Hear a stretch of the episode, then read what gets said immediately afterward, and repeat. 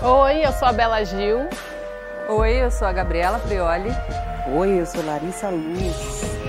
Oi, eu sou Astrid Fontinelli e esse é o podcast do Saia Justa.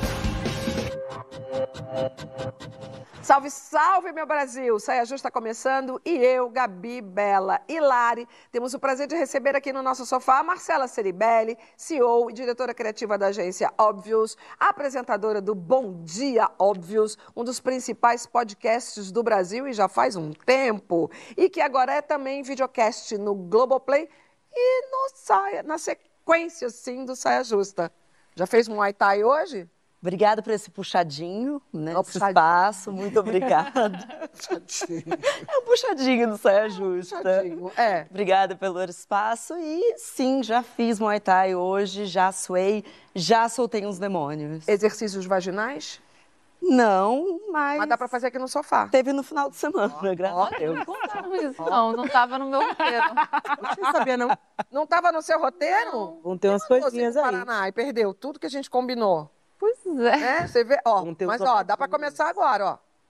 Isso aí é o? É exercício E eu tá tô imaginando. Ah, Tô imaginando aqui, ó, várias pererecas pulsando ao mesmo tempo. Meu Deus. Então, Gente, a nem Começou bem o programa hoje, hein? Nossa! Opa! Pega fogo! Eu só botei essa lenha nessa fogueira porque o nosso assunto para abrir a roda com uma é uma conversa sobre prazer feminino. Você também pode e deve conversar com a gente através do Twitter pela hashtag Saia Justa no GNT. Tem muitas camadas nessa conversa. Conhecer o próprio corpo e também o que estimula cada uma de nós, intelectual e emocionalmente, é o caminho para se sentir saudável, confiante e livre para novas experiências de prazer. Então, o que, que pode levar a gente a ser cada vez mais livres na busca desse prazer, Marcela? Acho que é interessante quando você já abre falando para além do ato sexual, porque quando a gente fala sobre prazer e mulheres, a gente já quebra uma das principais ordens que a gente aprende desde muito novas, que é nós somos responsáveis pelo bem-estar de todos ao nosso redor. O altruísmo é uma das principais características intrínsecas ao feminino. Então, quando a gente se permite minimamente olhar para si e até mini momentos egoístas de se perguntar: peraí, o que, que eu quero? O que, que eu gosto? Isso transborda para outras áreas. Então, eu digo que quando uma mulher ela começa a olhar para o prazer sexual dela, ela vai se comportar de uma maneira muito diferente perante a sociedade. Porque uma vez que você entende que você pode ter os- a sua vontade, exigir o seu prazer, isso vai mudar tudo, todas as suas relações. Você vai gozar mais em todas as áreas da sua vida. Você sabe que eu, há muitos anos eu tento responder essa pergunta. Eu tenho vários caderninhos de saia justa e para falar de prazer, eu só fiz essa observação. Porque eu acho que a tecla é exatamente essa. A gente fazer com que as mulheres compreendam que nós somos o gatilho do nosso prazer, o botão que liga o nosso prazer. A gente não está para servir, até podemos, mas não é a obrigação e nem o nosso gozo, falando português bem claro e bem facinho, pode depender do outro. Mas é dificílimo isso, tanto é que é o que eu anoto, o que eu repito há muitos anos na televisão. Então, o que fazer para fazer com que mais e mais mulheres compreendam isso? A Gabi já fez logo assim, né? É, é, porque é uma característica essa, esse existir para servir, existir em nome do outro, existir para cuidar, é uma característica atribuída É. às mulheres, não é? E, e acho que isso é o importante para a gente discutir. Não é que a mulher nasce e a partir de uma constituição biológica nós somos programadas para cuidar. Não é isso. É, nós nascemos e a partir de uma construção social, o nosso papel e o nosso desempenho na vida, ele é atribuído pela cultura. Então foi a cultura que contou pra gente que a gente precisa servir. E, e se- falando de sexo, falando de prazer, vocês devem ter crescido como eu, com revistas dizendo: aprenda 10 técnicas para enlouquecer o seu homem. Aprenda a fazer o melhor sexo oral para não perder o seu homem. Tudo é para o outro, até porque ah, o sucesso da mulher depende de ter um homem, então, de novo, um padrão é, heteronormativo, monogâmico, que coloca a mulher como frustrada e insuficiente se ela não encontra o parceiro. E para eu encontrar um parceiro, não é eu procurar o parceiro que me satisfaça, que me faça feliz, não só sexualmente falando, mas também é como é que eu vou fazer qualquer coisa para que este homem continue comigo. Então, o que a gente aprendeu não foi a entender como é que nós seremos mais felizes e como nós teremos mais prazer. O que a gente aprendeu é como é que nós fazemos para nos moldar para conseguir laçar um homem e não perdê-lo de jeito nenhum. Deixa eu mostrar os dados de uma pesquisa bem recente, com mais de duas mil mulheres entre 18 e 60 anos e de todas as regiões do Brasil, revelou que seis em cada 10, eu repito esse número, não dedicam tempo suficiente para explorarem e vivenciarem o prazer. exatamente a, a, a, a, pesquisa comprovando o que a Gabi falou. Então, Bela, o que, que você acha que está travancando esse caminho pelo prazer? É que eu acho que na nossa sociedade, principalmente em relação às mulheres, a gente não leva o prazer a sério. E isso foi uma coisa que eu coloquei na minha vida, assim, eu levo o prazer muito a sério. Isso mudou completamente a minha relação em todos os, os âmbitos da, da, vida, no trabalho, na maternidade, no, essa, essa questão de a gente entender o que nos dá prazer e a gente colocar o nosso desejo né, como prioridade e, e, e fazer acontecer e fazer tempo para isso é, é, muito maravilhoso. Outro dia eu estava viajando e estava procurando a identidade do meu filho, meio atrasado e tal e tal. Aí estava falando com um amigo no telefone depois que eu já tinha viajado, ele, pô, você esquece a, a é capaz de esquecer a identidade, mas o vibrador nunca, né? Eu falei, nunca, jamais. Meu vibrador tá sempre junto comigo. Tipo, meu prazer eu levo, eu levo muito a sério. Então, eu acho que a gente tem essa essa questão social que a Gabi estava narrando, assim, que, que faz com que a gente não se, não se permita realmente ter prazer. Obviamente, tem um recorte de classe é, muito grande em relação a isso, porque não são todas as pessoas que têm o tempo suficiente, que têm a oportunidade de, de fazer isso acontecer, mas eu acho que é importante a gente realmente levar o, o prazer a sério, para a gente poder é, priorizar isso na nossa, na nossa vida, não achar que é besteira, não achar que é, que é fútil, não achar que é. é... E, e, eu também tive uma. É na minha vida, assim, eu sempre hum, pautei ela no sacrifício, na questão do, do o, o prazer para mim era como se fosse uma recompensa, sabe? Eu não, eu não conseguia usufruir do prazer sem esforço, sabe? Eu tinha que me esforçar, eu tinha que conseguir alguma coisa, eu tinha que conquistar algo e aí depois eu, eu me deixava ter prazer. Então, isso também é muito, é muito complicado. A gente vive numa sociedade que dá muito valor ao, ao sacrifício, ao trabalho. E aí, depois, você vai pensar no prazer. Então, reverter essa lógica, cara, prazer como prioridade é maravilhoso, muda é um tudo. Ponto, isso é um ponto de olhar para as causas para depois entender como estão se dando as consequências, assim. Quando eu penso em, em, prazer feminino, eu penso muito em energia, assim, né? Quando eu penso uhum. em sexo, uhum. etc., eu penso em energia. Para mim é uma energia, energia sexual. Uhum. E é o que você falou. Isso vai reverberar em várias outras áreas, vai reverberar em tudo na vida, assim. Então é uma coisa que a gente precisa priorizar e olhar. E eu gosto de pensar em olhar para as causas, em olhar se eu tenho coisas bloqueadas em relação a essa energia, por que, que eu tenho? O que que está fazendo essa energia estar tá bloqueada? Você acha que tem mulher que toda mulher percebe isso? Eu acho que tem muitas não. mulheres que não percebem isso. Claro que não. E na, e, na verdade, essa percepção é uma coisa que eu acho que é um avanço que a gente está tá rolando agora. A gente pode poder conversar sobre para poder se colocar nesse lugar de exercitar, olhar para você, olhar para o seu passado, olhar para os seus traumas, olhar o que, que fez com o seu corpo, o que, que aconteceu com o seu corpo que você se se bloqueou em algum lugar e te está fazendo você não deixar essa energia fluir de alguma Agora, forma, sabe? mulher, né, a gente é muito exposta a abusos, né? É Quantos isso. de nós não sofremos abusos na infância? Entendeu? Então você vai acumulando coisas, sua relação com as pessoas, com, seus relacionamentos, aí seu corpo vai, vai, vai adquirindo coisas que vai deixando o seu, seu corpo às vezes um pouco travado. Aí você tem que tá, fazer um exercício de autoconhecimento para poder você começar a destravar isso, deixar essa energia e fluir para reverberar em outro lugar. Isso, acho que educação sexual em casa fez toda a diferença na sua vida. Para quem não ligou o nome à pessoa, você sabe que eu já falei para sua mãe que eu sou amiga sua, tá? Mas você então é eu minha amiga. não falo só é, você com relação à sua mãe. Eu já falei de sua mãe com relação a você também. É filha de Renata Ceribelli, que viajei com ela há pouco tempo, nos divertimos horrores. E você fala, por conta do seu trabalho, você já falou muitas vezes do quanto foi importante é, você ter essa conversa com a sua mãe. Não foi fácil para ela. Ela disse que não foi fácil pra ela, mas pra mim tava tudo acontecendo É. Você nem percebeu. muito natural. Porque é um pouco do que a Gabi falou, assim, aquelas revistas que a gente lia ali nos anos 90, anos 2000, a sexualidade feminina era me apresentada de duas maneiras. Ou em uma questão de doenças, então você tem que se proteger, você não pode engravidar de jeito nenhum. Aí um spoiler, é você faz 30 anos e perguntam quando é que você vai engravidar. Então, pra mim, só tem dois tempos. Isso. Prevenir, prevenir, prevenir. Engravidar, engravidar, engravidar. E o momento que eu tô agora, que é socorro.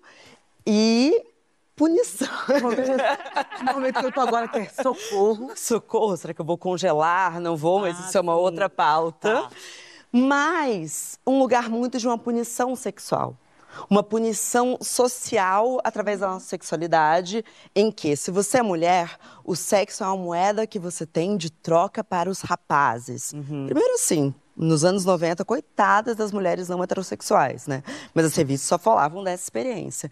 E tinha uma coisa assim, eu lembro claramente na revista, falando assim: fez a cama, agora deita na fama. Total. Que era assim. Meu Deus, gente. As manchetes eram muito péssimas. cuidado com quem você vai transar e com quantos caras você vai transar. Era assim uma coisa assim, vai ter punição. E aí, o que você falou é genial, porque justamente a energia sexual, ela tá conectada com a energia da criatividade. Exatamente. Então, se você vai travando a sua criatividade com medo de julgamento, porque o auto-julgamento é o maior inimigo da criatividade, porque você vai se auto-sabotar. A gente não cria nada se a gente não estiver muito corajosa, né? Sim. Então, a minha mãe estava dentro de casa, enquanto eu estava lendo essas coisas, escutando absurdos, ela estava falando: não, não, calma.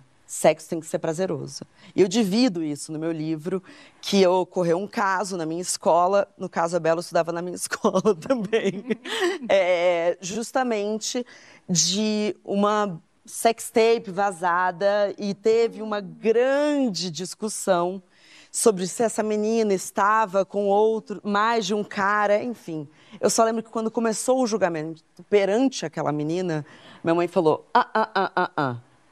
Isso é crime e uma mulher pode transar com quantas pessoas ela quiser, ela pode fazer o que ela quiser, contanto que haja consentimento e ela sinta prazer. E ter isso dentro de casa em tempos em que, acho que até hoje, né? Qualquer caso desses vai achar-se motivo para coabilizar essa mulher. Então, minha mãe era uma, uma força contra tudo que estava acontecendo lá fora. Então, foi essencial para minha edu- educação sexual verdadeira, para além de, enfim, use camisinha e etc. A É, isso- faz hoje a mesma coisa com, com Com a flor, total, total. É, presente dela de 15 anos foi um. Ai. A, cara, a sua cara é muito linda. E ela amou. Foi um vibrador. Foi um vibrador. E ela amou. Amor. E não, o melhor de tudo, que eu mostrei assim um- o meu arsenal, aí ela, mãe.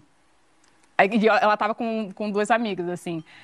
E ela assim, "Eu, o que, que você tá com vergonha? Eu falei, não, tô com vergonha de você. Você usa tudo isso. Bonito. Mal pergunta, nós já tivemos nesse sofá Sabrina Sato, que aqui revelou que tinha uma coleção de 200. Ah, não, não, che- não, no meu não chega a isso, não. Ah, Tá com quanto? Não, eu tenho, sei lá, tipo, sete. Ah, tô igual então. É, Eu ia até contar pra muito hoje, mais. mas desisti. É você que não tem nenhum, né? Eu? Tem, tem, né? Eu tenho, Valinda. Opa! Tem, tem, todo mundo Eu tem. tenho, agora também não dependo disso, não. Se não tiver, a gente dá o jeito Eu também sou, de outras é. formas. Sou do Natura também. bem do habilidosa. Ah, mas tem uns brinquedinhos também. hoje em dia muito evoluídos. Mas gente. sabe, sabe o que eu estava pensando Vale a quando pena. a Marcela e a Lari falavam sobre a coisa da energia criativa? Tem uma outra questão que é quando o nosso corpo ele serve apenas para satisfazer o desejo de um outro, ele precisa se adequar a um padrão, ele precisa ser uhum. conformado. E se a gente pensa no paralelo da energia sexual com a energia criativa, uma energia criativa que se conforma deixa de ser energia criativa. Uhum. E, e, o nosso corpo ele apresenta um, um, uma amplitude muito maior em termos de potência quando ele não precisa se adequar ao outro, à expectativa do outro, quando ele serve a nós. Então, isso importa até para que nós nos sintamos mais atraentes, para que a gente consiga lidar melhor com a nossa imagem. Então, é tudo parte de um mesmo processo. Se a gente não se explora, mas e não seguras, se... eu gosto da palavra segura. Segura é muito bom mesmo, porque se a gente não se explora e se a gente não percebe que sozinhas nós temos potencial para nos é, dar prazer, a gente sempre fica nessa dependência que nos adoece, porque depende que a gente se conforme, que a gente se adeque, que a gente se diminua, que a gente se mutile, que a gente se. Entende? Então, acho que é muito importante pensar nisso, nesse fluxo de energia que perde a razão de ser se for conformado. Então, como a gente precisa conhecer o nosso próprio corpo para a gente entender a nossa potência? Porque se a gente se explora e a gente percebe que a gente dá conta de nós mesmas, isso é uma potência absoluta, uma segurança absoluta. Segurança. Eu gosto muito dessa palavra com relação ao sexo, porque eu já fui uma menina insegura, porque eu não Sim. tive a mesma mãe que vocês tiveram. As conversas eram, eram, eram muito veladas. Ou nem tinha, Ou né? nem conversa. tinha. Era... E às vezes é outro, é outro caminho, assim. Isso que você falou também de ah, a mãe tem medo da adolescente engravidar. Sim. Tem medo de, de, dos abusos que você também citou, tem medo. Então a mãe está na, na proteção. Então, não por mal, óbvio que querendo o nosso melhor, às vezes a mãe está ali Sem na dúvida. contenção, entendeu? Sim. Então a gente não trabalha com essa. É, isso aí é uma coisa que a gente está agora adquirindo, começando a passear para outro lugar. A Bela já começou a ter uma outra, uma outra experiência, mas no, no geral tem muitas mães que estão nesse lugar de, de contenção. E aí a gente vai criando uma relação complexa e tóxica, assim, com, com, várias, com vários sentimentos, com várias, com várias coisas que a gente vai desembocando na vida. Assim. Logo mais, a gente conversa sobre as novidades no mundo do trabalho. São muitas, algumas boas, muito boas, e outras talvez nem tanto. Como o seu trabalho mudou nos últimos tempos. Conta também pra gente na hashtag Saia Justa no GNT, que a gente volta já já. Estamos de volta com o nosso Saia Justa, com a Marcela Ceribelli no nosso sofá. E agora a conversa é sobre uma coisa que está mudando demais na nossa vida: trabalho. São questões que a gente nem imaginava há pouquíssimos anos atrás. E parece evidente que a pandemia e as preocupações climáticas andam trazendo um senso de urgência e muitos movimentos, tipo trabalho presencial, trabalho remoto ou híbrido. Essa já pode ser a nossa rodada inicial. Qual a principal mudança no trabalho na vida de vocês? Marcela. Nossa, mas tudo, né? Eu acho que, bom, primeiro que eu empreendi no meio digital, porque eu comecei um negócio em um lugar em que era para ser apenas uma rede social. Então, de 2015 para cá, tudo mudou e eu acho que muitas pessoas se perceberam como marcas, como possíveis produtos. Mas também ficou insuportável, porque as redes sociais acabaram virando grandes plataformas de, desses produtos e marcas. E eu acho também que eu comecei a enxergar das pessoas ao meu redor uhum. uma exigência em trabalhos em que nada precisavam ser digitais, uma exigência de performance e vitrine. Então, dou um exemplo. Não basta mais você ser bom no que você faz, você precisa saber se vender muito bem. Então, o parecer ser, às vezes, é melhor do que ser. Eu vejo médicos, dermatologistas, é. outras pessoas assim, eles têm a preocupação tanto com o trabalho do dia a dia deles, quanto com a divulgação. É, como comunicar isso. É. Exato. E muitas pessoas vêm até mim falando, mas como é que eu faço que... como é que eu faço para divulgar melhor? É. Porque você faz isso tão bem. Eu falo, mas calma, meu trabalho é produzir conteúdo. Uhum. Mas acho que não tem mais como fugir. Viramos todos grandes produtores de conteúdo e uma exigência que está deixando a gente bem exausto. É, isso Sim. num recorte. E no seu, Lari? No meu, eu estava concordando com tudo, você falando eu assim, ó. Porque é, eu acho que dentro do campo, do, do campo artístico também virou uma coisa assim, tudo é marketing, sabe? Tudo é likes, tudo é views. E aí você tem que também expor sua vida pessoal, e também você tem que vender isso, e também você tem que e você tem que impulsionar, e você tem que ter uma estratégia, e você tem que e números, e números, e números, e a gente vai perdendo um pouco da humanidade de se fazer a arte, sabe? Vai perdendo um pouco da nossa essência, assim, tentando corresponder. Vai se adequando É, ao tentando se padrão adequar que você estava dizendo em algum lugar, assim, perde a criatividade. É, o sua criatividade esperando. fica meio conduzida ali por um sistema que está todo pautado no, no algoritmo. E aí vai dando uma bloqueada, assim, eu acho, sabe, no, no fazer artístico. Essa coisa, acho que, para mim, foi um dos, um dos maiores, das maiores mudanças, assim, dentro da E música. como você tem se da- adaptado a isso? Não tenho me adaptado, não. Tô muito louca. eu tô, ó, Eu sei lá. tô doida nesse baba. toda nesse baba, tentando não, não me perder de mim, mas tentando também é, dialogar com esse mundo contemporâneo, tecnológico, que é a realidade, não tem como fugir, mas principalmente tentando não me perder de mim.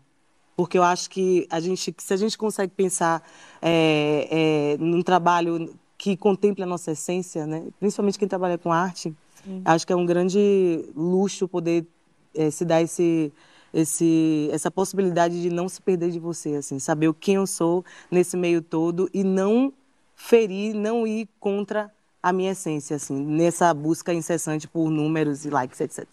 Gabi, hoje a gente tem a sorte de ter você aqui com a gente. Mas é, por muito pouco, porque a gente está pertinho ainda da advogada. A advogada, eu ainda consigo visualizar você como advogada. Daqui a pouco a gente vai esquecer dela. Será? Não. Será? Acho que sim, porque eu- eu não tive contato com ela, né? Tá bom, tá bom. Eu, eu pouco... Era bem parecida.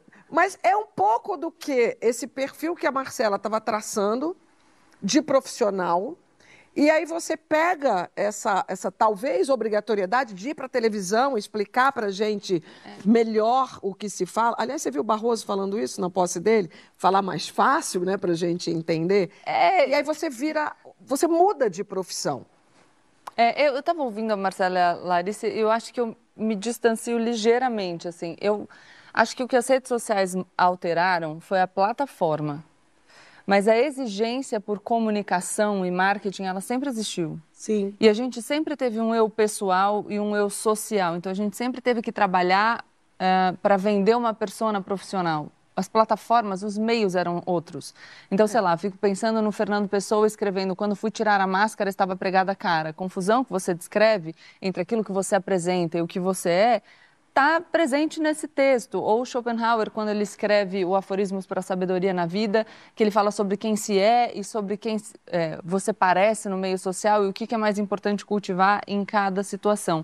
Então, acho que o que as redes sociais fizeram é, foi aumentar a velocidade com que a gente tem que comunicar e talvez trazer uma dificuldade adicional é, da plataforma, que é uma outra maneira de comunicar, e porque nós não somos ainda, na nossa idade, não crescemos sempre no digital, a gente tem, é, um, um, é, talvez seja mais lenta a adaptação.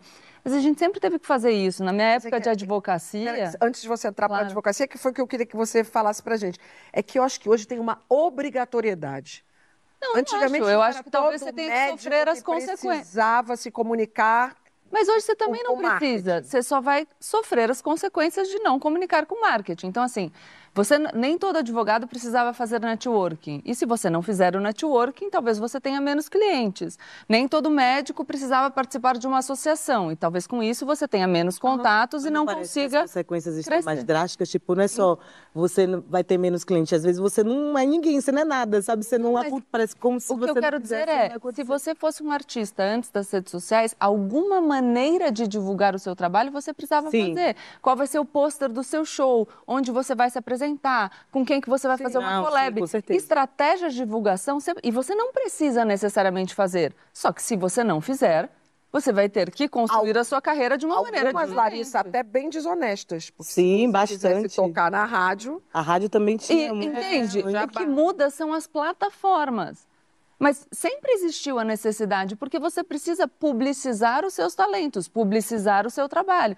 Se você está numa empresa, a sua- numa empresa, o que é avaliado não é necessariamente objetivamente a performance, mas é o que a pessoa aparenta ser. Agora, voltando da advocacia para cá, mas o que eu percebi? Percebia na advocacia já, com o começo da. Ai, posso fazer uma pergunta antes? Pode, pode, pode. Você foi para a advocacia por uma questão também de ser um lugar. Claro que você tem um talento para isso absurdo. Então, tem, tinha ali a vocação e o talento. Mas tinha também uma coisa: ali eu vou ganhar dinheiro? Porque Tinha, eu sempre fui ambiciosa, eu sempre quis ganhar dinheiro, sempre fui ambiciosa. E tá Mas eu certo. acho, exatamente, isso, eu legitimo muito. Mas eu acho que eu sempre quis comunicar, Astrid. Mas eu achava que eu não seria levada a sério pela minha figura, enfim, eu era muito nova e eu achava que eu não teria a segurança necessária para enfrentar as críticas que eu imaginei que viriam. E eh, eu então vou para a advocacia pensando que é um lugar para eu construir o repertório necessário para eu conseguir enfrentar esse julgamento alheio. Então eu construo uma carreira acadêmica é, e toda uma trajetória na advocacia para me dar essa chancela, para eu ter o escudo para me defender quando eu então fizesse a transição para o meu sonho que era comunicar. É um pouco isso. Eu amo a advocacia, sempre gostei, mas se eu for pensar ali bem no profundo, era isso. Eu estava construindo a, a minha resistência naquele lugar. Mas o que eu percebia lá, que eu continuo percebendo, e que é um reflexo, acho que, desse modelo de comunicação que se alterou muito, é uma perda importante na capacidade de visão sistêmica. As pessoas viraram cumpridoras de tarefas, a gente encaminha mensagem e dá andamento às coisas sem entender o que a gente está fazendo. Quando eu peço para um advogado júnior para que ele escreva uma peça, eu não quero que ele faça uma coletânea de julgados que ele acha que se aplicam àquele caso. Eu quero que ele entenda qual é a argumentação. Por que, que eu estou recorrendo disso? Por que é que eu estou falando que essa decisão está errada? Quando a gente vai fazer qualquer coisa, seja se apresentar aqui, seja pensar no post que a gente vai fazer, seja estruturar o show que você fez no Town, tudo tem um objetivo. O que, que eu quero com isso? Por que, que eu fiz esse figurino? Por que, que o meu corpo de dança é esse? Por que, que eu faço esse investimento? Por que, que eu sento no sofá dessa maneira? Por que, que a gente escolheu essa pauta? As coisas têm consequências, não só no curto prazo, mas no longo prazo. Você precisa entender qual é o seu papel naquele trabalho de maneira sistêmica. E eu acho que isso se perdeu. As pessoas estão só imediatamente cumprindo as tarefas que lhes foram designadas. Mas você acha isso que é tem a ver ruim. com as, as demandas e necessidades estruturais? Porque nem todo mundo pode pensar muito com essa, com essa dinâmica, assim. Tem gente que está só resolvendo demanda porque tem que botar comida ali na mesa, entendeu? Não tem como parar para planejar sistematicamente seu futuro porque está só tentando vencer. Claro, eu acho que sempre que a gente fala numa sociedade absolutamente desigual como o Brasil, Sim. a gente precisa pensar nas dificuldades estruturais que não permitem uma pessoa ter pensamento de longo prazo. Embora alimentar o pensamento de longo prazo seja bom para todo mundo. Então a gente tem que tentar diante do possível, fazer isso. Mas o que eu falo é de lidar com pessoas que têm a capacidade de construir uma carreira, que têm a possibilidade de fazer o pensamento de longo prazo, que precisa fazer isso, inclusive para poder se destacar no seu campo de atuação e que não consegue porque. E eu estou falando, é uma dificuldade nossa de disciplina em relação ao WhatsApp, por exemplo. A gente precisa conseguir atribuir horário para olhar, porque senão a gente fica olhando isso aqui o tempo inteiro e nunca você consegue se concentrar, por exemplo, na criação. Uhum. Então, é claro que se você abrir o seu celular de 5 em 5 minutos, vai ter alguém te procurando. Mas ou você abre de 5 em 5 minutos ou você escreve uma música para lançar. A Larissa Sim. não tem esse problema, não. Não? Não olha. Não. Não, porque ela, ela entra em contato com a pessoa. Ela fala assim: Oi, pessoal. tudo bem? Pode falar? Aí você responde: Posso. Acabou. Três dias depois. Três dias depois vem Larissa. Que graças a Deus Porque eu tava criando alguma coisa, uma música. Não, eu, você ouviu o que eu falei? Porque, graças a Deus, ela prioriza a Isso. Que é um Posso pensamento defender? de longo prazo. Por favor, quero. Eu vou te defender Ai. e dizer que o meu status no WhatsApp é demoro para responder, não é pessoal. Porque eu concordo. Não, você Ficou não entendeu. muito imediatista. Você não entendeu. A... Ela puxou a conversa, amor. Você tá ali, oi, posso. Aí você fica assim com o celular, ó. Olha, eu não pensei que eu fosse levar, a, a, a, enfim, o assunto para discussão entre Astrid e Larissa. Eu não quero ter responsabilidade você nessa briga. Eu não tenho nada a é ver é que, com é, isso. É, é que é, é, é, coisa de mãe e filha. É uma implicância de mãe e filha. Porque um dia eu... Rápido, sabia? Vem cá. Pegando mais ou menos um gancho. Perturbada. É, quero colocar a Bela na roda. Um outro ponto que anda quente: o dilema do trabalho com propósito ou simplesmente como ganha-pão. Essa coisa de trabalho, dos sonhos, é então uma expectativa elitista, como a Larissa tentou colocar na roda, ou se apresenta em qualquer classe? A Bela liga, lida muito bem com essa questão, porque eu acho que você tem o um trabalho com um propósito, você focou nisso. Sim, eu sou uma pessoa que me sinto. Eu realmente acordo todos os dias e agradeço muito pela sorte e pelo privilégio que eu tenho de poder amar o meu trabalho e de poder viver o meu propósito no trabalho. Isso para mim é muito fundamental. E aí vem é, junta tudo, assim, a questão do propósito, da felicidade, do trabalho, porque eu consigo viver do meu trabalho com propósito e isso me preenche profundamente, me satisfaz, me dá felicidade e eu consigo ser bem remunerada por isso. Então eu consigo manter as minhas necessidades básicas e ainda sobra dinheiro para eu ter prazeres outros, né?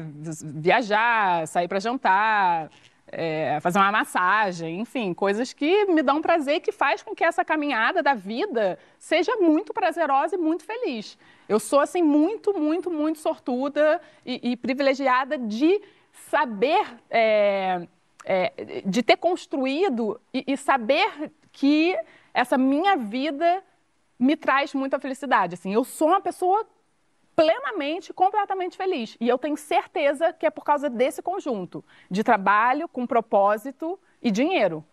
Não, é, isso para mim é você, mas eu acho um pouco, acho, acho legal a gente também colocar na roda essa questão de a felicidade estar atrelada ao trabalho, porque não necessariamente você precisa ser feliz no seu trabalho. Você hum. pode estar bem, você não pode estar odiando o seu trabalho. É, e ter, ter, dignidade nas, nas funções é uma do trabalho. De dignidade. É uma... Agora, não precisa ser feliz e amar absolutamente os lugares que Não, não precisa, mas por isso que eu falo que é sorte. Assim, Sim, eu venho não, pra cá eu me com o tesão lugar. vocês falam, sabe? O tesão, assim, pô, tem um, um libido. Não, eu me tesão. encontro exatamente no seu lugar, mas eu gosto também de colocar na roda essa pessoa que olha pra gente e fala assim, poxa, será que eu tenho que ser feliz no trabalho? Então, e mesmo sendo feliz, porque eu acho que essa coisa do propósito, do amar o trabalho, tem uma ciladinha, que é você uhum. achar que tudo vai ser maravilhoso. Então, assim, eu amo o que eu faço. E não é maravilhoso o tempo todo. Às vezes eu não tô afim de fazer aquilo, eu tô cansada, tô de saco cheio. Do mesmo jeito que eu amo ser mãe. E de vez em quando eu tô cansada de saco cheio, do mesmo jeito que eu amo meu marido. E de vez em quando eu tô cansada de saco cheio. Então acho que tem que tomar cuidado com essa coisa Tudo do propósito, do amor. É, mas porque às vezes as pessoas dia, querem né? assim que todas as atividades do dia a dia sejam só fruição e curtição e maravilha. É, vai... aí quando você chega no corre ali, ó. Claro, mas eu digo assim, a felicidade ela é um estado perene, no sentido é, mas tem que explicar isso. Filha, assim, filha, olha só, você é uma pessoa super feliz. Eu sou super feliz, mas a gente tem os nossos momentos de é. tristeza, é. os nossos momentos de euforia. Alegria não é felicidade. Prazer não é felicidade. A gente confunde muitas duas é. coisas. Quer? Pensar na felicidade você como fazer o controle como uma coisa que... do teu trabalho? Hum, não. Viu? É ruim. Amo o trabalho. Você é feliz mas tem o lado ruim. Eu sou feliz fazendo o que eu faço, mas essa discussão tem um recorte de geração que, para mim, eu tenho estado bem interessada. Eu sou da geração millennial, eu nasci em 1990, e nós, millennials, fomos ensinados que o trabalho ia ser a nossa vida. Então, é que o surgimento dos escritórios com mesa de ping-pong. E, e é que os escritórios aquele que pareciam... frigobar com aquele monte de chocolate. Isso. Que é pra você nunca mais Gente, sair dali. Então, seus amigos, o seu trabalho, você vai conhecer alguém no trabalho, vai casar com aquela pessoa. E, claro, um lugar extremamente elitista. A gente está falando aqui de um recorte gigantesco. Mas fomos ensinados a aspirar por um trabalho que ia nos dar felicidade plena, tipo o que a Gabi está falando. O que acontece é que agora existe inclusive um termo sobre isso, que é o millennial rage, que é a raiva millennial, que é os millennials fazendo 34, 35, 36, falando, cara, ferrou. Meu trabalho não vai me dar essa felicidade que me prometeram. E aí, como contramovimento, a gente tem a geração Z, que são os nascidos a partir de 1995, que é a galera que está chegando agora no mercado de trabalho, que encara o trabalho como trabalho. É. E aí, os millennials, que são os chefes, estão revoltados porque eles não se dedicam a mais. Então, muitas vezes, eles vão embora às 18 em ponto. É. Eu não estou falando que alguém é melhor do que o outro, mas essa é uma discussão atual, estou abrindo a discussão para nós aqui. e o que eles falam é: o meu trabalho não é a minha vida, faz parte da minha vida. A partir dali eu vou ter uma remuneração, vai ser o dinheiro que eu vou fazer uma viagem no final do ano. E talvez eles estejam menos frustrados com o trabalho do que esse milênio que está até agora tentando ser muito feliz e muito realizado e colocar alguma coisa na bio da rede social, sabe? Porque parece que a gente quer ter o pacote completo, que é muito difícil. Eu sou feliz com o meu trabalho, mas tem muitos momentos em que eu talvez queria ser menos o meu trabalho e apenas cumprir uma função que eu pudesse fechar o computador e tchau. Mesmo porque você é a dona do seu negócio, aí o bicho pega. Eu sou a dona, eu tenho funcionários, eu ainda tenho é. agora uma face. Então, assim, eu gostaria de estar no final de semana não me preocupando com quem está me vendo e reconhecer. Assim, eu me meti numa furada, mas eu estou super feliz. Tem que ter uma nova discussão. Foi muito bom. Tem uma nova discussão, foi uma mas eu acho, mas eu acho que esse, esse é o pensamento que resume. É, mas é muito bom, ah, resumiu tudo. Tô lascada, mas estou feliz que não ficar também esperando, ai, só a festa. Não tem, gente, é, não existe. Já viu a entrevista, de, a entrevista de Michael Jackson? A cada, a cada mês tem aqueles negócios DARF para pagar, uh. trimestral. Aí esse dia, minha filha, nem, nem conversa. Já viu a entrevista de a entrevista de Michael Jackson que ele fala que ele odeia turnê, que ele odeia fazer turnê. Ah, é Aí o pessoal faz assim: "Você pode refazer tirando essa parte que você disse que você odeia turnê?" Ele eu adoro turnê. Gente, porque é tão difícil encarar a realidade. Tipo, é, é, difícil fazer isso aqui, isso aqui leva minha energia, isso aqui é cansativo. E ele não ama fazer, não. Acho que hoje a gente vê vários artistas falando a mesma coisa. É. Vem cá, é, passou uma matéria no Fantástico sensacional, foi muito bem servida nesse domingo, sobre esse novo mercado de trabalho o mais o corporativo, né? Uhum. Que já existem pesquisas sendo feitas já foi feita uma na Inglaterra, está sendo feita uma aqui no Brasil, com os quatro dias de trabalho. E, por surpresa de muita gente, as empresas começaram a perceber que as pessoas estão rendendo mais do que antigamente, porque encontram nesse mais um dia livre uma felicidade, o prazer de trabalhar melhor, porque tem mais prazer na sua vida pessoal. É, quem não descansa não sonha, né? Como é que é a frase? Quem não descansa não sonha. Adorei essa frase. É. O negócio é o seguinte: se o nosso sofá fosse uma mesa no escritório, agora eu chamaria o nosso case da semana para a gente analisar. A gente vai prestar bastante atenção e dar um feedback Adoro o mercado corporativo, gente. Para as colegas do Mamilos de Saia, o nosso quadro, o puxadinho, que dá dicas para quem está encarando uma saia justa na vida real ou várias. Você precisa de uma ajuda para uma conversa difícil? Então, envie a sua questão apontando o celular para o QR Code que vai aparecer na tela, que a Cris e a Ju sugerem bons caminhos. Então, Mamilos de Saia, pode entrar na roda. Oi, pessoal. A polêmica de hoje é na relação com o chefe. Hum, quem nunca teve um chefe inconveniente é um alecrim dourado, menina. Vamos ouvir essa história. Oi, gente. Aqui é a Carol. Eu sou de Recife.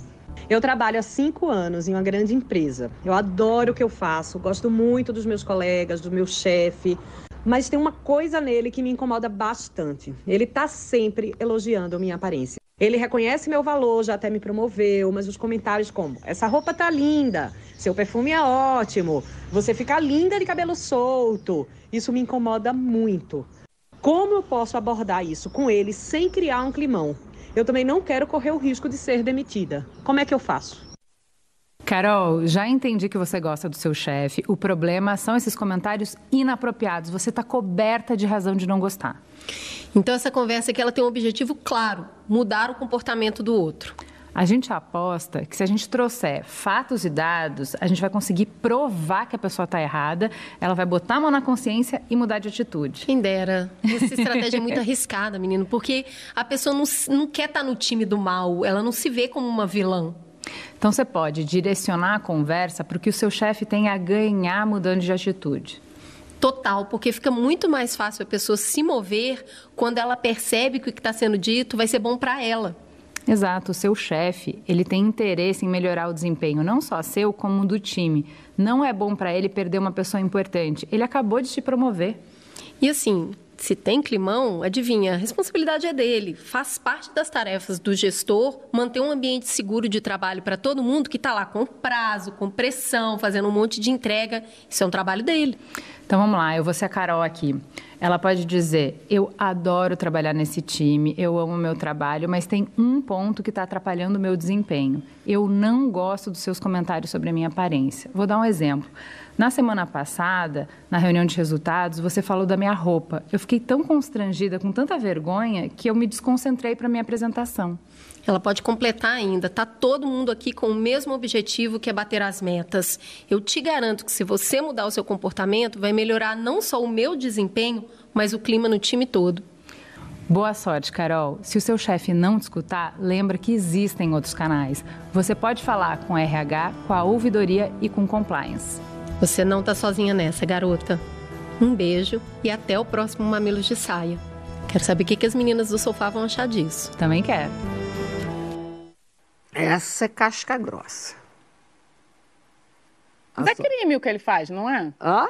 Não é? A advogada. É, assédio. Advogada, isso aí é que pra advogada. Mas é uma, sobretudo, é uma saia justésima. Super, porque ela tem medo de ser demitida. Essa É é a questão, chefe, é é sempre o emprego, medo. é Muito provavelmente, e muito provavelmente ela nem pensa é, em, em, crime- em judicializar a questão. É, o que eu acho bastante complicado é quando a gente pensa numa responsabilização criminal, a gente precisa de prova. Então, como é que foi feito isso? Na presença de testemunhas? Você tem um e-mail? Porque eu também não sou a pessoa que vai aparecer falando, dando orientação a partir do ideal da, da sociedade, porque eu sei que as coisas não funcionam assim. Então, assim, você leva para o setor de compliance da empresa, por exemplo, se você confia que o setor de compliance da empresa funcione. Você leva para o judiciário se você confia que vai haver uma solução.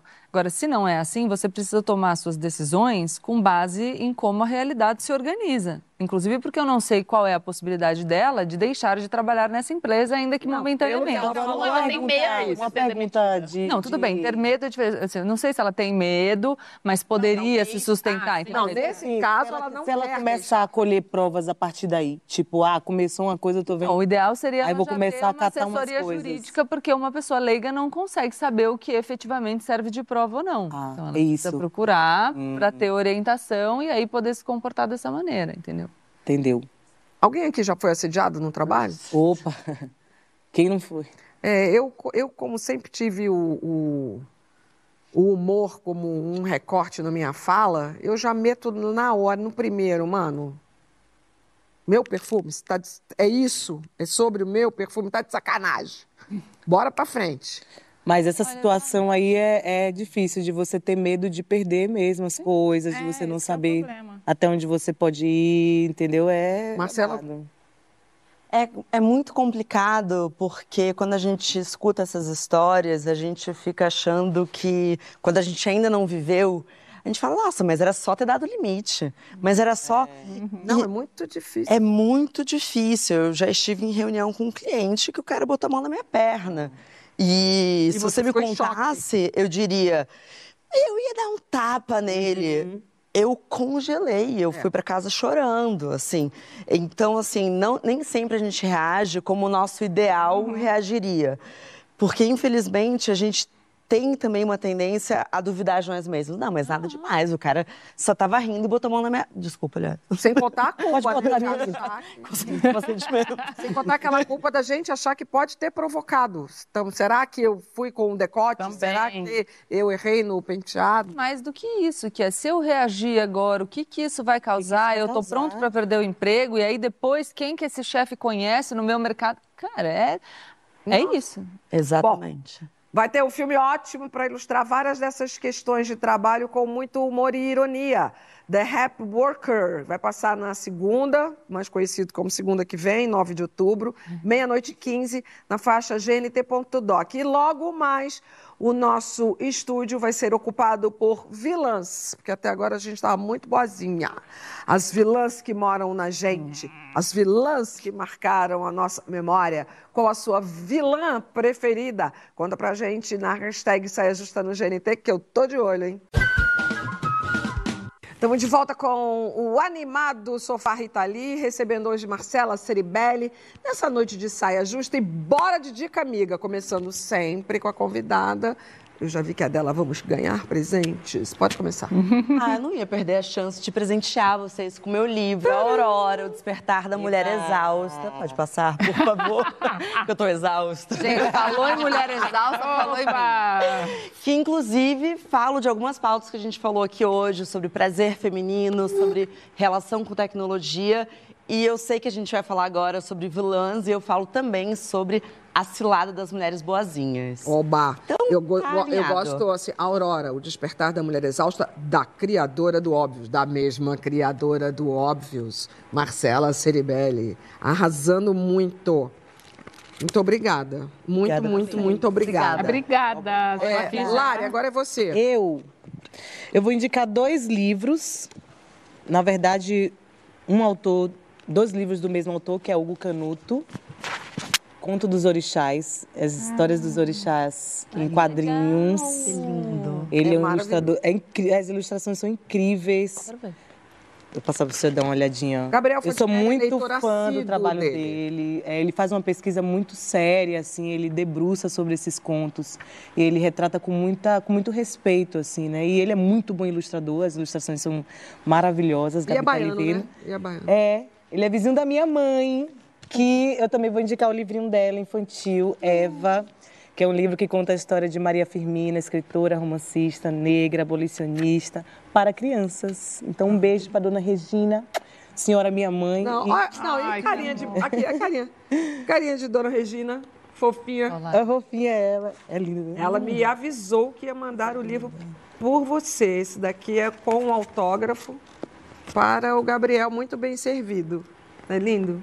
Minha dica é um curso de escrita que eu comecei ontem com a Cris Lisboa, então eu vou indicar o Instagram dela. O curso chama Go Writers. E muito vale muito a pena de hum, é, escrita criativa. E ela começou ontem a aula com uma frase que eu achei muito maravilhosa, que ela falou: uma micromudança na linguagem gera grandes revoluções. Então, assim, eu estou bem animada e essa é a minha dica. Dá para começar? Quem perdeu a primeira aula? Dá, né? Acho que dá, mas ela está sempre abrindo novas... Online novas... ou presencial? Online. Bom também. Online, é bem Ó, mudança bom. no trabalho. Isso, é, isso é uma, uma mudança é. muito boa e bem produtiva. Eu me adaptei muito bem a esses cursos online. Gabi, a minha dica é o De Olhos Bem Abertos, da Manuela Xavier, minha amiga querida, que tem um conteúdo incrível no Instagram também. Então, o perfil dela é uma dica boa e o livro dela é super bem vendido. E ela fala muito sobre relacionamentos e dá umas dicas boas para as mulheres ficarem alertas. Relacionamentos abusivos, não é isso? É. A história dela é danada. É que eu acho que é para todo mundo, não só se você se sente num relacionamento abusivo, entendeu? Eu falei relacionamentos no geral, que é para e para mais Passar. gente. É. É. Eu amo esse livro. É, tá... é, muito bom o trabalho da Manuela. É. E a minha dica é vá ao teatro e convide alguém para ir junto. Elisa Musical estreia amanhã é, aqui em São Paulo. Bota aí.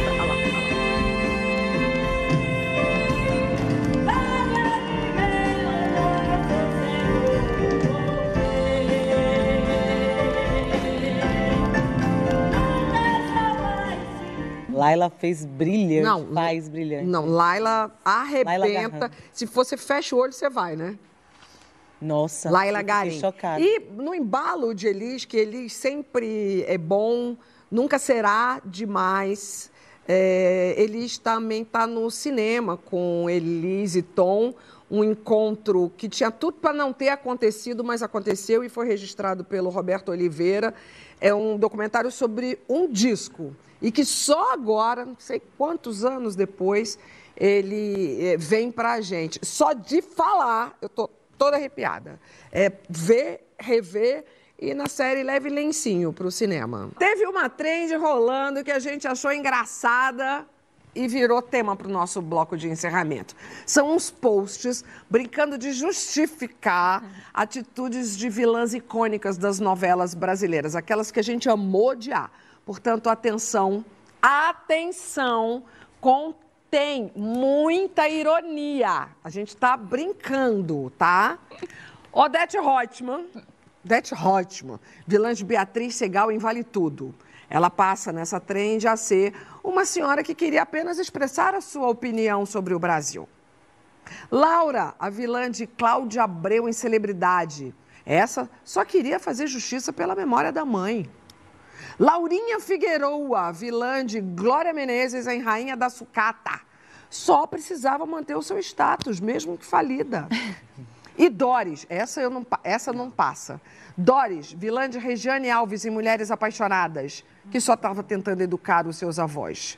Bom, a gente não quer jamais. Para essa, essa Doris, então, nossa, ah, ah, ó, ó, a gente não quer jamais passar pano para sacanagem, nem na ficção. Mas aqui vai a nossa homenagem, sim, a essas vilãs que em algum momento pararam o Brasil, estrelando Regiane Alves. Toca pro inferno, motorista. Eu vou achar que você é completamente idiota, me levanta e vou embora. Porque se há uma coisa que eu prezo nesta vida é o meu tempo. Tá aqui o meu prêmio pra você.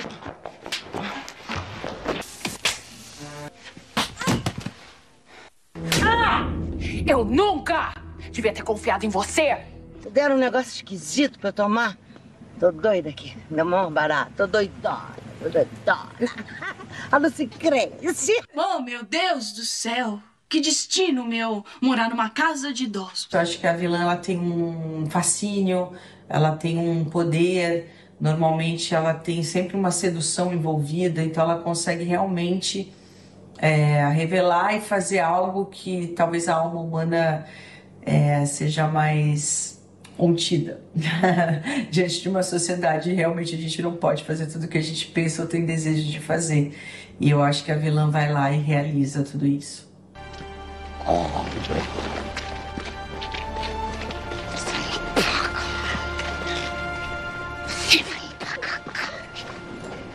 E essa na hora de vocês se ligarem, ó, e sair dessa casa direto pro asilo, que é o lugar onde vocês devem estar. Ali, naquele contexto, realmente a, a, a minha personagem colocou a sociedade para pensar como a gente poderia e de que forma a gente poderia tratar melhor os nossos os nossos parentescos, né, mais velhos. Tem que ter um pouco de juízo, um pouquinho mais de consciência, sabe? De que vocês atrapalham, gente. Vocês dão preocupação para todo mundo.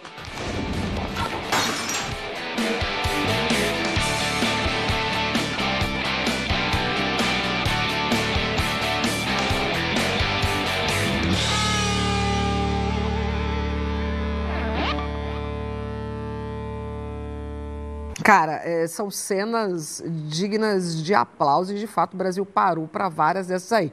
Hum, Mas a, a Regiane Alves. Não, não, para. a- não, aquela lá não dá, não. Não dá. Eu tenho Mas tatuado uma- neta da Odete, né? Então, assim, a minha relação com vovós é muito séria. Ai, que amor. Mas você sabe que foi ali na, naquela novela que acabou se impulsionando o Estatuto do Idoso. Ah, é? É, é. Que está agora comemorando alguma data fechada aí. Então, essa função dessa vilã específica foi importantésima. E ela, acho que ela se não É, apoiou na é rua. Externar o que acontece, né? Total. Agora vamos lá. Ah. Nossas vilãs favoritas. Rodada. Ai. Sempre- a gente sempre começa com a. Também não Da novela, da história do cinema, da literatura, tá valendo. Ai, não sei. Eu, então, fiquei pensando muito em quem seria. E eu acho que eu vou ter que trazer um ícone geracional, que é a Regina George em Meninas Malvadas. Meninas malvadas. Simplesmente porque bate tanto em estereótipos do que seria essa vilã, que ela acaba sendo muito mais um, um ícone e ela sabe rir de si mesma e ela é um uma grande líder. Mas eu prefiro questionar as nossas mocinhas. Porque eu acho que a gente aprendeu a vangloriar mulheres que se colocam em segundo plano e são boazinhas e que esperam algum homem salvá-las. Então, por isso é que nós estamos aqui hoje dando uma moral para as vilãs. Exato. Eu acho que assim, é óbvio que as vilãs tinha vão que ter pro conversado com a extremo. Doris, né? Então, ó, É, não Do- vai a Doris- bota ela pra lá. Nós vamos mudar um pouco o rumo da prosa. Tirando a Doris. Tirando a Doris, fora a Doris. Tirando a Doris, eu acho que as vilãs e seus extremos, acho que é interessante que quando a gente se vê minimamente nelas, a gente fala, meu Deus, não posso fazer isso. Mas também as mocinhas, as boazinhas, que saco! Elas são inseguras, elas não sabem o valor delas, elas estão esperando ser salvas. E a gente está esperando ser salva? Não. É, eu, eu acho maravilhoso isso, porque é, as mulheres são vistas como vilãs quando elas confrontam a expectativa social de que elas sempre existam a serviço de, subordinadas a. Então, se a gente fala, não, sou ambiciosa, isso aqui é pra mim, tô fazendo porque eu quero. É, é pro meu benefício pessoal. E aí veja, ai, mas aí é uma pessoa que passa por cima dos outros. Não, não, não necessariamente está passando por cima, não, tô desviando mesmo. Tô desviando porque estou fazendo o meu caminho. Isso já é considerado É, mas um isso eu não, grande eu não considero vilã. Essa que é a Você questão. não, mas eu não o- considero. É, não, mas eu, assim, vilã pra mim é uma pessoa realmente perversa que tem se satisfaz com, com assim, ela tem prazer em violentar, em Mas você não acha-. Não, mas Bela, todas não nós que aqui uma mulher- somos, sob um ponto de vista de outro, É. vilã. É, eu acho Que a que, gente tá porque falando também... como o mundo Somos, vê. claro.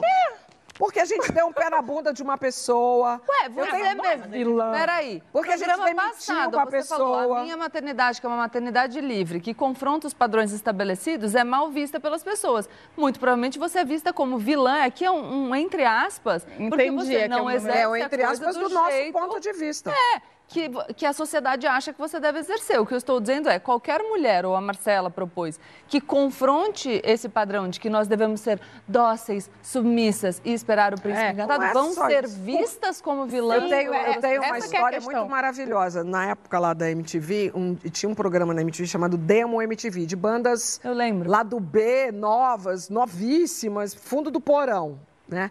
Aí chega lá uma banda de rock. Qual era o nome, Patrícia, que ontem a gente... Não, a banda de rock. Utopia. Ruim. Eu tô correndo o risco agora de ser cancelada, porque naquela época ele só queria me bater. Cadê o fã-clube da Utopia? Vamos pro Twitter! Aí não, aí os caras ficaram virados. é que eu gosto de ser vilã, então vou ser vilã de novo agora. Os caras ficaram virados na giraia e mandaram eu e Daniel Benevides descer, que eles queriam que eu falasse isso na cara deles, que eles foram rejeitados. E você desceu? É claro que não, porque parecia que o negócio estava meio tenso lá embaixo. Sabe quem virou Utopia? Diz, jogaram fora a fita demo, como eu mandei jogar fora, viraram os Mamonas Assassinas. Ah, Eu não fiz um bem pra eles? Maravilhoso. Naquele momento que eles queriam me dar porrada, eu fui a vilã da vida deles. Mas no final das contas, não fui um anjo? Anti-herói. gente, que incrível! A gente que te agradece. Então, eu tenho outras histórias dessa daí de gente que eu falava, que eu, que eu mandei embora. Falei, não, meu filho vai fazer outra coisa, Uhum. porque pra isso não vai rolar. E a pessoa querer me matar. Enfim, é isso. É ser vilã para o outro. Mas entendi. O que você está colocando, e acho que o, o que vocês trouxeram, que pra mim, vilã tá num, tá num lugar de, tipo, pessoa Nazaré má. Tedesco. É, pessoa má, entendeu? Pra mim é isso. Mas você, a sua existência, se você, o seu existir incomoda o outro, você não tá ferindo ninguém, você não tá...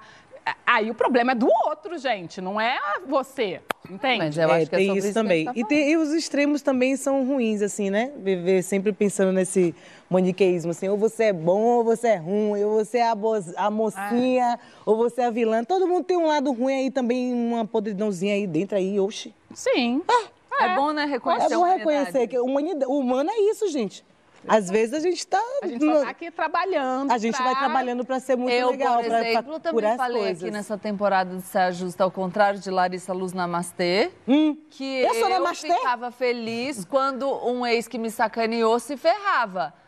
Lembra disso? Eu falei, eu não desejo bem, falou. não. Falei Não, o quê? falou. Ah, é. Bem Você ali, falou ó. a verdade. E a Larissa ainda falou E eu apoiei. Não, deixa E eu aí, apoiei. Que, que, que, namastu- o quê, rapaz? Tava namastudo ali. Você é vilã mesmo. Mas tudo. Mas sobrou pra mim. Olha, eu desejo bem ao ascendente é ex. escorpião, Larissa. Eu não sou namastê, não, mas eu tô querendo ficar em paz mesmo, entendeu? Ah, achei Não que ia agora ficar virada na giraia. Achei que ia vir a vilã aí agora. Gente, vocês não... Olha, e quando vier também vocês não vão aguentar. Vocês ficam aí provocando, cutucando minha vilã. Quando ela chegar, ninguém vai se dar aqui nesse sofá. Quê? Se prepare. Semana que vem ela vem tem aí. uma espécie, você tem é, capítulos do podcast sobre essa vilania essa aí que todo mundo tem uma pitada. Eu, Para. Jurei. Quando você começou a falar com a Marcela, você tem uma vez que você foi vilã? Eu achei que eu... Tem uma vilã aí dentro. eu achei que ela pensava que eu tinha um ex. Eu ia falar, não, Astrid, não na TV. É... Não. Ai, conta do ex. Como você deseja bem ou mal o seu ex de seis meses? É... Claro que deseja um pouquinho. Ninguém deixa ela falar. Eu desejo o bem porque desejar o bem ao outro é se libertar. Muito obrigada. Forçada! Alguém vai falar comigo, olha.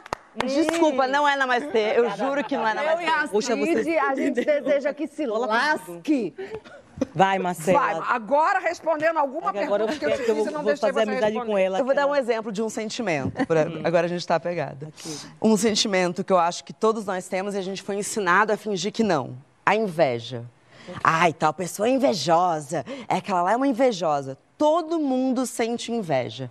A gente fingir que não sente inveja é ignorar um sentimento que quer nos dizer muita coisa. A nossa inveja talvez seja uma bússola para o que a gente quer. Sim, Ai, que se eu invejo tal pessoa, não necessariamente eu quero destruir ela, pelo amor de Deus, mas assim, se eu invejo tal pessoa que está em tal lugar, o que, que ela tem que eu gostaria de ter? Inveja não, tá, não é Calma. pecado você- capital? É porque É. por Não, mulher, disso. isso aí não. Mas Então, você mas é pode disso. entender também da onde que vem, tipo, a raiz disso, que pra mim tá na comparação. E normalmente a gente compara uma. A, a gente compara a nossa jornada, a gente inveja, por exemplo, pessoas que estão num lugar que, tipo, caminharam muito pra estar ali. E é como se, assim, a gente estivesse hum, comparando o ponto de chegada de alguém com o nosso início. É muito desleal, entendeu? Então, assim, eu acho que a inveja está muito nesse lugar. Se a gente entender, não, eu, eu, eu tô aqui, eu ainda tenho que caminhar bastante, aquela pessoa já fez muito, talvez eu chegue num lugar. Aí a gente troca a inveja por admiração. Então, eu acho que a gente também pode, entendo que a gente tem esse sentimento, mas quando a gente entende a raiz dele, a gente pode transmutar, sabe? Ou Não sentir inveja. inspiração, né? Mas é Inspiração. é. Entre mulheres, a gente também tem enraizado a rivalidade feminina. É, tem. Então, muitas vezes, quando a gente está sentindo um pouco de inveja, sabe aquele comentário de, ah, eu gosto dela, mas não sei porquê? É tomar muito cuidado. Por que, que você não gosta de uma mulher específica? O que, que tem ali que te incomoda? É, porque a gente vai começar a se ouvir mais. Eu não estou falando que vamos virar todas muito boazinhas, não é isso.